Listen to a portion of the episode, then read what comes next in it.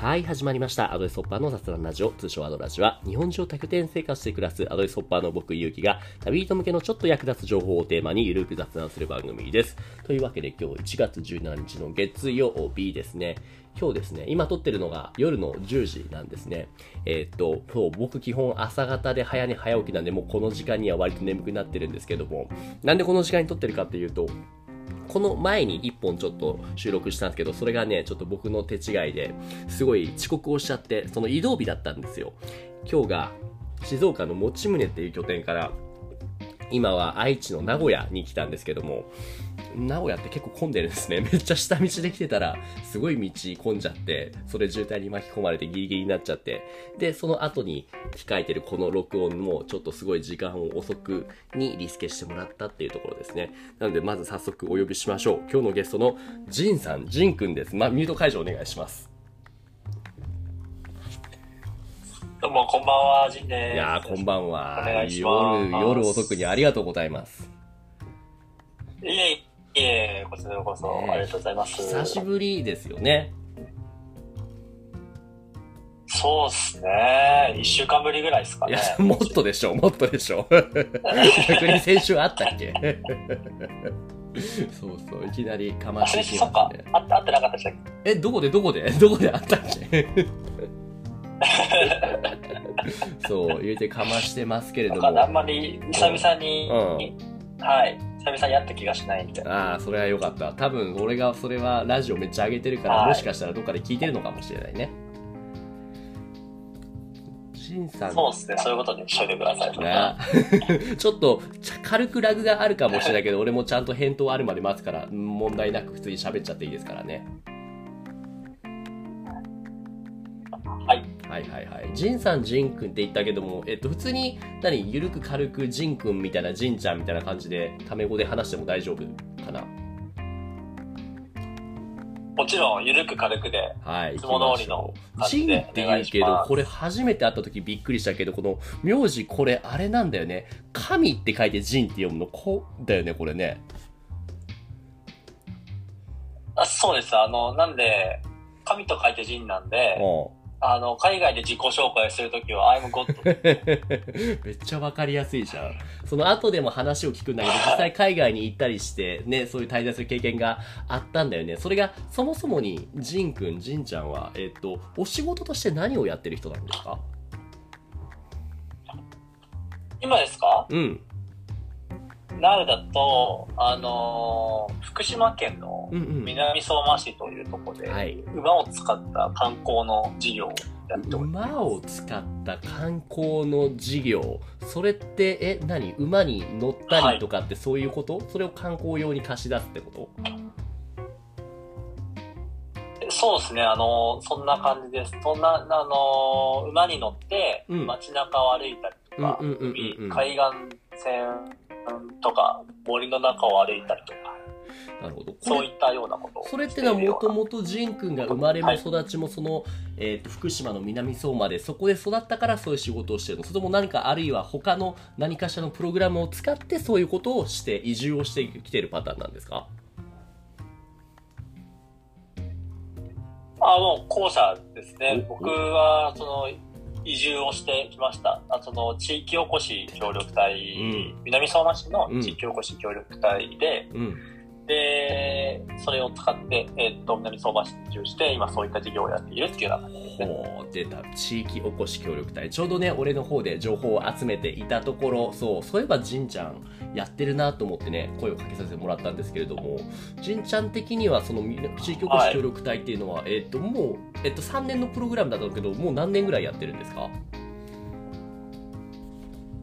今2年とうんうん2ヶ月くらいなんで、ちょうど3年目に入ったところはいですかね。はいはいじゃあ最後の1年だけどでももうそれだけれどもなんかさっきもね事前にちょっとそうじんちゃんで久しぶりにどういう感じにやってるのかなってググって調べたらもうしっかりもう何会社として法人化もしてんのかな？してもうチームのメンバーもいてみたいな感じなのかなこれってあ、そうです。あの、おっしゃる通り、あの、去年に、ん？あ、お2年ぐらい前に法人化して、で、今やってる事業を、うん。あの、始めたのが去年の6月とか、めちゃめちゃ早いね。だって3年の人気で1年目でその俺の思ってたというか他の人の話も聞いていて大きくこの地域おこし協力隊っていうのは2つパターンが分かれていてまずはその期間雇用型いわゆる役所で週5で働くようなタイプ。ともう一つがその業務委託型そのミッションにさえかなっていれば割と自分のやりたいことをやらせてくれるみたいなパターン。2つあって今の話を聞いてると完全にじんちゃんの場合は後者ですよね。そうっす。はい。もう後者の方で、僕の場合は、その企業型の地域おこし協力隊っていう枠を使って活動させていただいてるよ。ちょうどねこの直前に撮った人も地域おこし協力隊だったんだけども今俺が言った2つのパターンとプラスして最近では割と新しい取り組みとして第3のタイプとして企業型の地域おこし協力隊もあるんですよ。っていうのがその人が兵庫県の豊川市豊っていうところの人の話してくれたんだけどそれと同じパターンだねじゃあ。そう。その、第3の。新キャラですね新キャラだよねまさにね。はい。えじゃあその何始めるにあたってあ誰でもー新キャラですね。そうなんかなんか変なボケ聞こえたけどまあちょっと無視して飛ばさせてもらってえっとそのえーっとあれなのかな？自分はでいプレゼンパワポとかを作ってその事業として成り立つかどうかっていうところの証明をした上で受かってそれで企業型のその地域協力隊をスタートさせたっていう流れなんですか？あ、そうです、そうです、そうです。あの、事前に審査があって、うんうん。あの、まあ、事業計画書と、うんあと面接して、うんうんうん。この人、あの、この人、この人大丈夫そうかなっていうので、まあ、この人だ、この人大丈夫だねってやって、あの、活動してるってなった。んですね。そうなんだ。でね、さっきもちょっと話を聞いたけども、そのはい馬に関わる仕事をしてるって言ってたじゃない。でも、これってやっぱやろうと思ったら、もちろんね、今、南相馬っていいとこだと思うんだけども、それ以外にも選択肢っていろいろあったと思うんですよ。ジンくん、ジンちゃんの中で、そこわざわざ南相馬、福島選んだっていうのは何かきっかけ、決め手があったんです、ありました。それはうん、やっぱり、あの、いろいろと馬使っ馬を使って挑戦がしやすい街だなと思ったから。まあ、まあ、どういうことかというと、まあ、南相馬って、あの、まあ、相馬の馬追いという、その馬を使った、うん。あの、千年、千年続いてるお祭りがあるんですよ。まあ、具体的には、あの、7月のね、えっと、最終の土日にやるお祭りで、はいはいあの、甲冑を着た武者とかが、はいはいはいはい。街中を練り歩いたりとかするお祭りがあるんでうんうんうんうんうんうん。あ、そういうお祭りが、どうぞどうぞ。そう、あの、それググれば、ほんとすぐ出てくると思うので。あの、そういう祭りがあるっていう背景があるので、やっぱりその街の中で馬を歩かせたいとか、馬使ったイベントをしたりとか、うん。そういったことに対して結構行政が、はいあのまあ内容、行政とか、その地域の方の理解が結構あるので、馬を使った挑戦がしやすいかなって思ったのがなるほど。なるほど。今ちょっとカメラをオフにして画面共有もオフにしたけど、少しだけタイムラグ減ったかな？どうかな？あんま変わんないな。あ、あ、だいぶ減りました。本当に？あどうだろう？俺、僕の方は結構減ったかもですあけど。、俺の方に届くのにちょっとだけ時差あるけど、まあいいや。たまにはこういうのもありだと思うので。へえ、そうなんだ。えでも、はいそれっていうのは、もともと縁もゆかりも言ったらなかったわけよね。そのジン君と、この南相馬っていうのは。ないですね。ないです、ないです。実際怖くなかった？福島県ですらないそうだよね。うん。うん。あ、移住が怖くなかったかってことうんですか、うんうんうんうんうん。あ、全然怖くないですね。そう。え、実際にだって行ってみたってことかな、まずはこの、このプログラムを始める前に、南相馬には。はい、事前に、あのー来ましたねう。んあのなんか、そのイベントと、なんかその地域おこし協力隊の、あの、方とかがやってるイベントと、あとは、その面接とかをするのに行きましたね。はいはいはいはい。で、行ってみて、そのなんだろう。はい。やっぱその、思っていた理想像と実際に見てみてこれなら始められそうみたいな何かあったわけですかね？ありましたね。ありました、ありました。まあ、何がっていうのだと、やっぱりうん一番は人かなと思いますね。おおなんか俺のイメージだとね南相馬ってやっぱりはい新結構あのはいはいあの結構な言葉選ばずに言うと、うんうんうんうんあの、まあ、とまあ、東京とかは別として、まあ、あの、結構田舎の方、郊外の地域とかってあまり大差ないなと思うんですよ、生活するに。ああ、どこ行ってもその生活ラインというかはい水準はね、確かに。じゃあそこでやっぱ分けるのは？やっぱ人とか、人そこにいる人だと思うんですよ。うんうんうんうんうん。なるほど。やっぱり、あの、で、あの、うん行く地域を拠点にする地域に、で、うん起業するってなると、やっぱり周りで応援してくれる方とか、はいはいはいはい。逆に僕がお手伝いできそうな方とか、うんうんうん。やっぱり、何事も一人じゃね、生活もままならないんでね。はいは。。あのーやっぱ人が、どういう人がいるのかっていうのが結構僕が南相馬に決め手というか、うんうんうん他の地域とは違うところなのかなって思いましたね。そういう意味では、俺もね、一回前に、その、そう、たまたまね、そう、じんちゃんとも初めて会ったアドレスを使って、南相馬の、はいそう、アドレス拠点にいた時に会ったけれども、俺が初めて行って南相馬で受けた印象としては、やっぱりそのね、震災を受けて、割とね、震源地というか、そう、あそこから原発からも近い土地でもあって、割と住民の数はものすごい減って、なんなら若い人っていうのはもうかなりいなくなっちゃって、いるって土地なんだよね。はいはいはい。はい、そうなんですよ。うんうんあの、実際に、うんうん。あのー震災前は、僕のいた南相馬市の小高区という町なんは、はいえっと、1万2000人ぐらい、もともとそんなにみんな、あのー人口もいない町あ、もなんですけど、ともとね。はい震災後は、はい、で震災後に、あの、避難指示が解除されてからは今3000人ぐらいかな、持ってきたのが。3000人ぐらい戻っあなるほどでも1万じゃあもう4分の1とか3分の1ぐらいに減っちゃっているってことなんですねあ、そうなんです、そうなんです、そうなんです。戻ってきてそのぐらいなんで。なるほどで戻ってきた人たちも割と高齢者の人がメインなのかな、まあ、主にご高齢の方、そうですね、60代以上の方が、まあ、まあ、6、7割という感じですね。なるほどでもそこで今だってね、はい。それこそその地域おこし協力隊として今じんちゃんも活動しているその拠点の一つとして小高区にその小高パイオニアビレッジって施設あるじゃないですか。はいはいはいはい。あれっていうのは何だろう？その地域おこし協力隊をバックアップする企業みたいなものが作っているやっている施設なんだっけ？俺もちょっとはっきりその認識としてちょっと溺れなのでちょっと改めて確認したいんですけども。うん。はい。まあ、ざっくり言うと正解で、うんうん。うんあの、もう少し細かく説明すると、はい。あの、地域おこし協力隊のバックアップと、うんうん。まあ、あとは、あの、まあ、小高からいろいろな複合サービスをやる企業がやっている、うんうんうん。あのまあ、ややってるとか運営をしている施設なんですよね。なんで僕たちのバックアップだけではなくて、あのまあ、ガラスアクセサリーの、えーっと、事業をやったりとか、はいはいはいはい。あとは、あの、そういうコワーキングスペースの運営とか、はいそうはい。はいいった、あの、いろいろな事業をやっている会社の、はい。えーっと、一つの事業として、あの、小高パイオニアビレッジの運営があるというような感じですね。じゃあもう全体共通点としてはその地域を盛り上げるっていう活動をしてくれる人たちをバックアップするっていうそういったあれ NPO なのかな？いや、あれは、いえーっと、あれやってるのは、あの、株式会社ね。あなるほどなるほどはい。そっかそっかそこで活動をしていてえーっとさっき話していたそのホースシェアリングホースバリューさんっていうんだねその会社が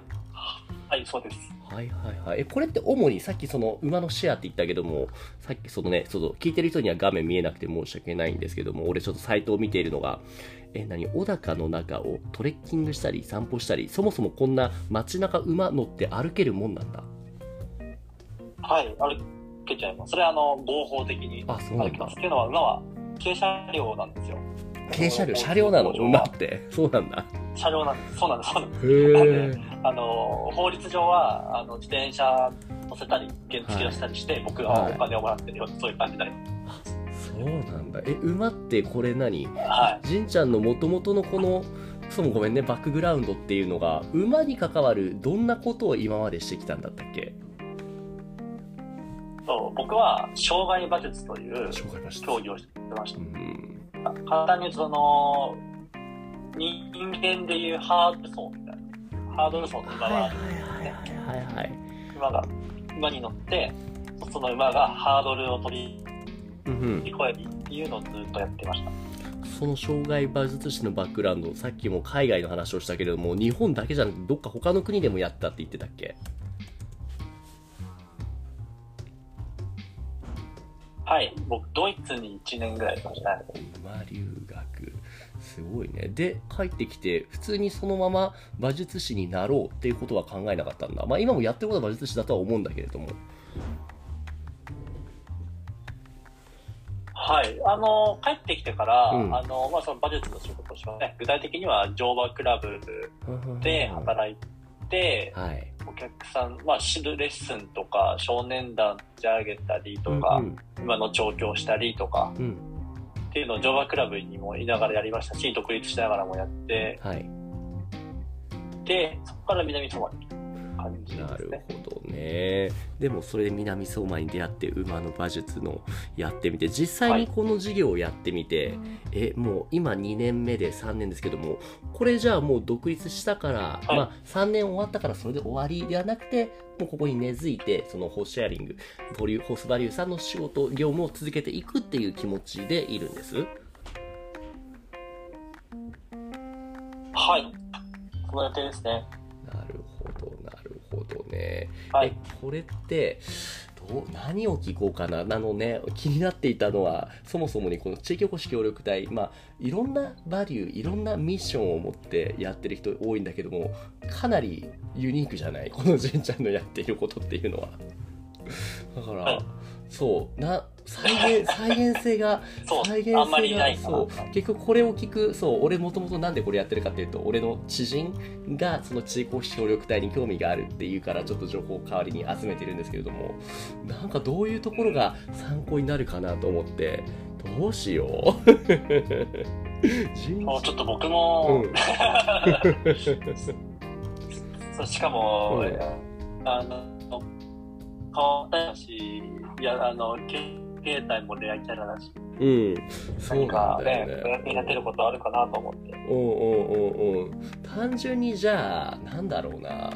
地域おこし協力隊大変その結構みんなねその概念的な部分とか、はい。こういうことやってよかったっていう性の部分の話を聞くんですけど逆にこういうところ大変だよ。こういうところ気をつけないと結構はい思っていたのとその違う落とし穴じゃないけれどもその陥りがちだよみたいなのっていうのはじんちゃんの方で実際にやってみてここが結構やってて大変だなって思うことって何かあったりしますはいはい。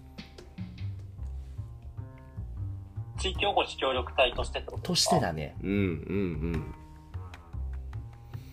ねえ、僕は、うん。うん。と、なんだろう、あんまり見当たらなくて、なんかお本当、すみません、なんか地域おこし協力隊のなんか回し物みたいな、いい実ですね。際全然そんなことなくて、うんうんうん。いや、本当に、っていうのは、まあ、なんでそう思うかというと、はいはいなんで質問とちょっとずれちゃうんですけど、ですよいいですよ僕がなんでないなって思ったかっていうと、うん本当に自由に、あの、本当ほぼ制約なしなくあの、活動をさせてくれるからっていうのがありますね。うんっていうのは、あの、まあ、何日以上市に南相馬市内にいないといけないとか、はいは何時間以上この業務をこなしてくださいとかっていうことがないので、本当ないんだ。なんか話を聞いてるとはい最低限ね、公務を週に何時間以上とかね、今言ったみたいにあるっていうのが、割と今まで話聞いてた人たちの共通見解だったから、それがかなりもうほぼなはいいフリーの状態。すごいね。南相馬ってちなみに他にも今でもその地方協力隊っていうのはコンスタントに募集を続けてるんですか？今続けてますよ。今今は、あのー結構企業型の枠、僕企業型の枠しか知らない。んですけど、うんうんうん。企業型の枠だと、あの、なんか、農業系の、うん。うんあの、わあのビジネスモデルで、うん。あの、地域おこし協力隊として、うんうん。あの、南相馬でやってみませんかっていうのを募集してますね。なるほどなるほどね。あはい。そうなんだ。ええわかりました。どうしようかな。何ちょっと ちょっとねそのタイムラグがあることでなかなかあ、うまくうんどうぞ。ありました、ありました。どうぞどうぞ。ごめんなさい、あの、地域おこし協力隊で、はい。一個デメリットっていうのは、おおおデメリットっていうか、あの、ちょっと、はい、短所としては、はい。あの、やっぱ、情報を自分から取りに行かないといけないっていうのがうー、ん短所だと思います。例えばどうい情報いううのは、がどうぞ。自由な反面、うん。あ、どうぞ、ああの、たまあ、事例で例えると、うん。やっぱその、必要な補助金の情なんか使える助成金の情報とか、補助金の情報とか、あとは、あの、地域のキーパーソン、どういう人と繋がった方がいいとか。う、ん。やっぱり地域ごとにその、まあ、あの、なんか踏んじゃいけない時代みたいなのあるんだあるよね。きっと。まああんまり言い方悪いかもしれない。言葉を選ばず言うとその地域ごとの派閥であったりこの人とやり取りするときはこういうことを気にしなくちゃいけないとか、やっぱりなんだろう僕らからするとちょっとえそんなのあるの？ってことでも割とやっぱり地域に根付いた文化っていうのがそれぞれあるからそれをね逆なでしないようにするっていうのは一つ大切なことだよね。はい。ですし、やっぱり企業型ってなると、うん。そのフィールドが、やっぱり、あのー皆さん本当にいろいろあるので、うんうんうんその事業分野ごとの踏んじゃいけない時代の種類とか人間関係とかってうん違かったりするので、うんうんうんあの、あらかじめ、あの、まあ、募集をかけている事務局が把握してないっていうことが、まあ、結構あるって思うんして。はいはいはいはい。なので、そういうのをもう自分の足でうん。見つけていかなきゃいけないっていうのが、はいはいまあ、はい。強いてあげるなら短所なのかなって思いますね。僕はあまり短所だと思わなかったです。なるほどなるほど。これ、神社の中でその地雷をって言ったけども、これ具体的にじゃあその地雷をうまく撤去というか、それを未然に防ぐための、僕はこういう風にすることで地雷を踏まないようにしていますみたいな何か具体的なアイディアというかチップスはあったりします？僕も踏んじゃったんでなんかないでまずは踏んでみるっていうのが一つのチップスす。はい。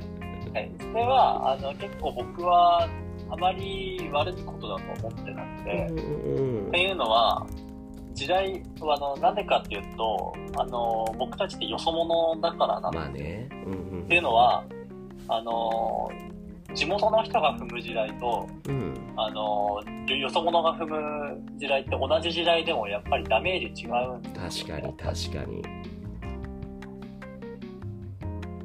どどこどこのどこのあいつうんがあの人にこういうこと言ったらしいぞっていうのと、うんうん。なんかよそ者のやつが言ったらしいぞってなったら、うんうん、まあ、あの、知らないふりしてればいいんで、はいはい、はい。そうだったんですか？なるほどね。そこの、僕めちゃめちゃ知ったかぶりしてますからね。あ、もう、それはじゃあ、処世術というか、この2年間、実際に南相馬にいる中で身につけた、術なんだね。そう、本当それはありますね。それでまあ、あのーまあ自分が悪かったら謝るし、うんうん、うん。悪くなかったら謝んないしっていう。変にヘコヘコしすぎる、あの、なんだろう、下手に出すぎるのも考えものってことなのかな。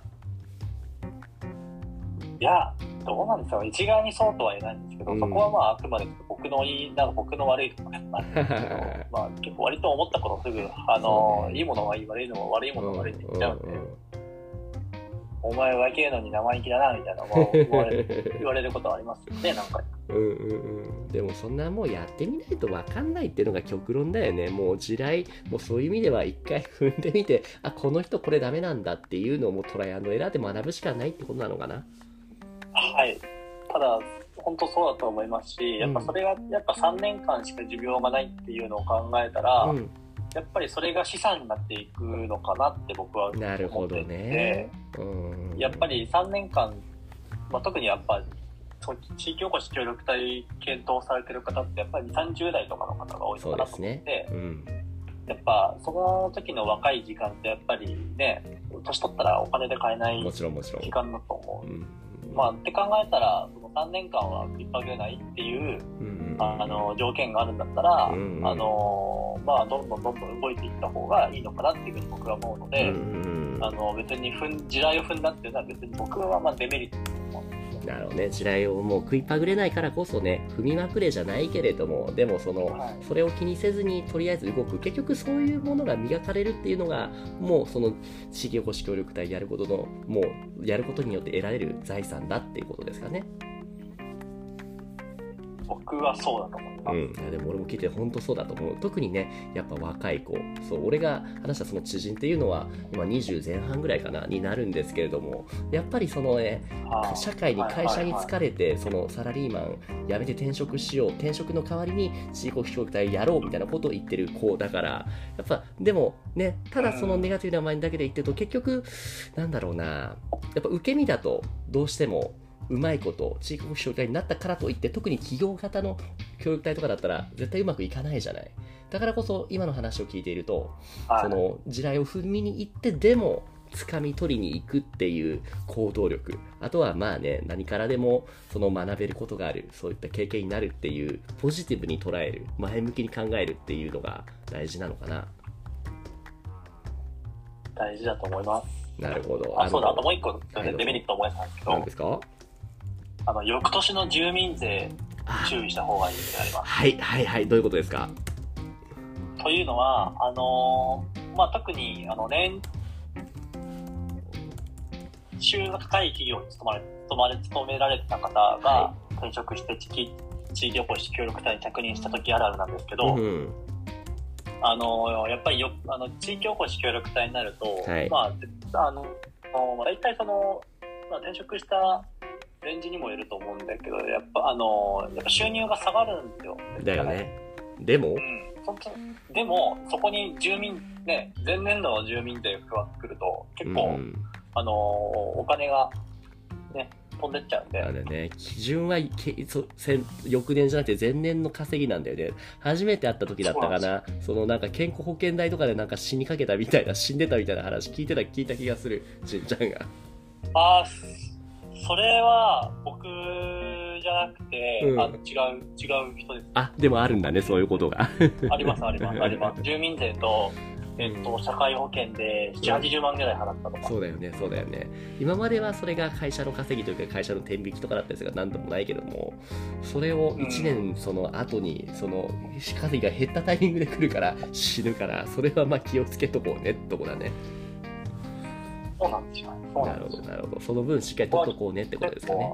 なるほど、なるほど。いや、すごいはい具体的なアイディアと、あとはしっかりその概念的な、ね、アドバイス、デメリットの部分を分かりやすくありがとうございます。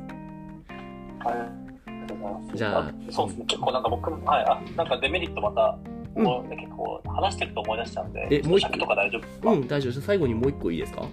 何かあれば。はい。うんあとは、あのー生活にかかるコストは、東京、あのー都心に住んでる時と大して変わらないと思います。っていうのが僕、ああ、そうなんだ。もっと俺の中では、もっと安くできんじゃないって勝手に、そう、そうそうそう思っちゃうけど。皆さんね、そういう、そういう、なんか、一種の希望的観測みたいなのを持ってうんうんんるですけど、そんなことない。へ全然ないですね。え、わかそれはやっぱ僕は最初からやっぱ言っといた方がいいなと思って。あ、そう。なるほど、なるほど。それでっていうのはなんでそうかっていうと、やっぱね、車持つとうん、トントンなんですよ。車高いよね。俺も車を買わないとうん、そう、そうそうそう。車社会だもんね。車そうなんですよ。それってやっぱ地域おこし協力隊じゃなくても、やっぱうんり田舎に住んだらそうだと思う。うんうんうん。そう安いじゃん。地域おこし、結局企業型の、そう、地域おこし協力隊ってなると、やっぱり、あのね、あの、自動車税とか全部自分で払わないといけないので、だよね。地味に高いんだよね、ほんとの。そうガソリンだったりとか、はいはいはい。そうですし、なんかスーパーとか、うん。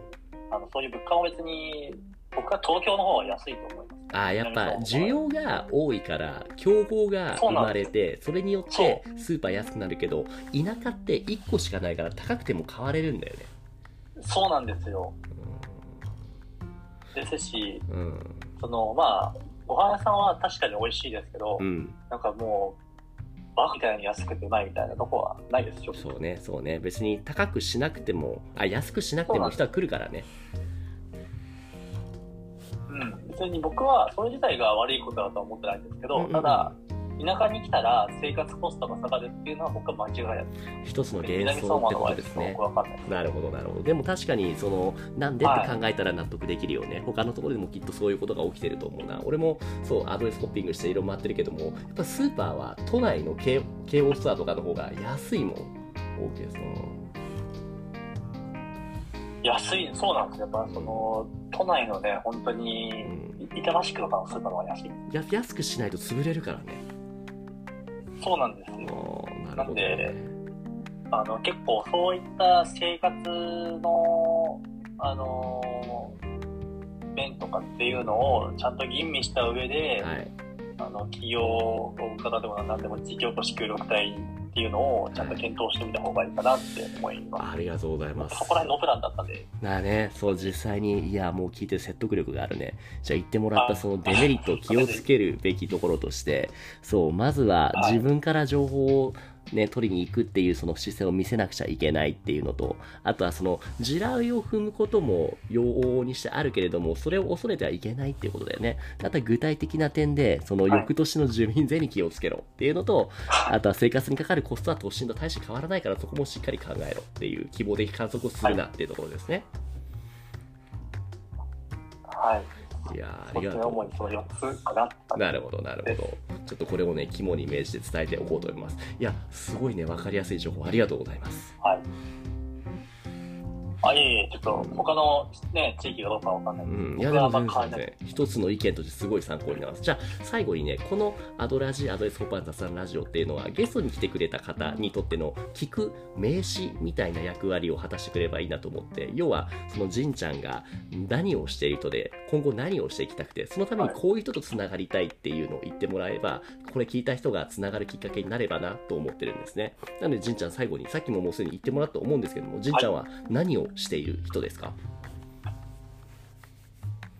はい。僕は、えー、馬の観光サービスを、えー、手掛けている、えー、一般社団法人、ホースバリューという会社を経営している陣洋一郎と申します。はい、えーと、これ、はい、これからどういうことをするかというと、うん。僕は、あのー馬の街を南相馬で作っていきます。馬の街どういうことかというと、あのーまあ、馬と人が身近になれるために、馬を、馬を使った収益事業をたくさん生んでいく街にしていきたいなと思っています。そのために。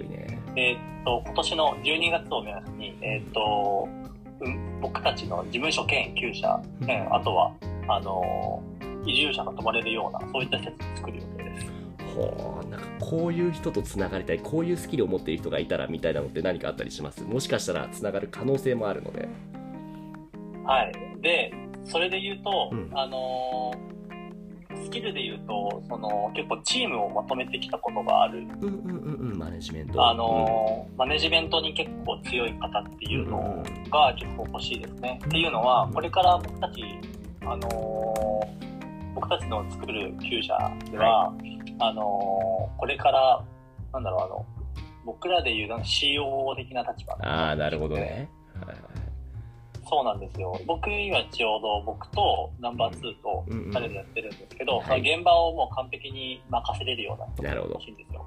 具体的には、まあ、馬の世話、あとは、あの、僕たちがやる事業っていうのは観光の事業を、あとはうん大きく分けて3つあって、馬の観光事業と、あとは馬の企業研修の事業と、うん。あとは馬の少年団業。少年少年団？うん少年団、そうです、スポーツ少年団の運営事業と、あとは、あの、移住支援の事業は4つかな。4つやるんですよ。はいはいはい大きく分けると。はいはであうんそれをの全体考察を僕と一緒に、あの、現場でやってくれる方っていうのが欲しいですね。ただ、ちょっと待って、待ってくれと。あの、馬の世話とかできないよっていうのがあるんですけど、うんうんうんそこは全然大丈夫。なんでかっていうと、あの、特別なスキルがなあのなくても扱えるおとなしい馬とかがいるので、そこら辺は問題ないので、うんうんあの、結構、あの、馬、馬っていうちょっとニッチな業界ではあるんですけど、うんうんうんうんまあ、その業界から、まあ、新しい、あの、付加価値をつけて、はい。もどんどんどんどんどん事業としてうん、この、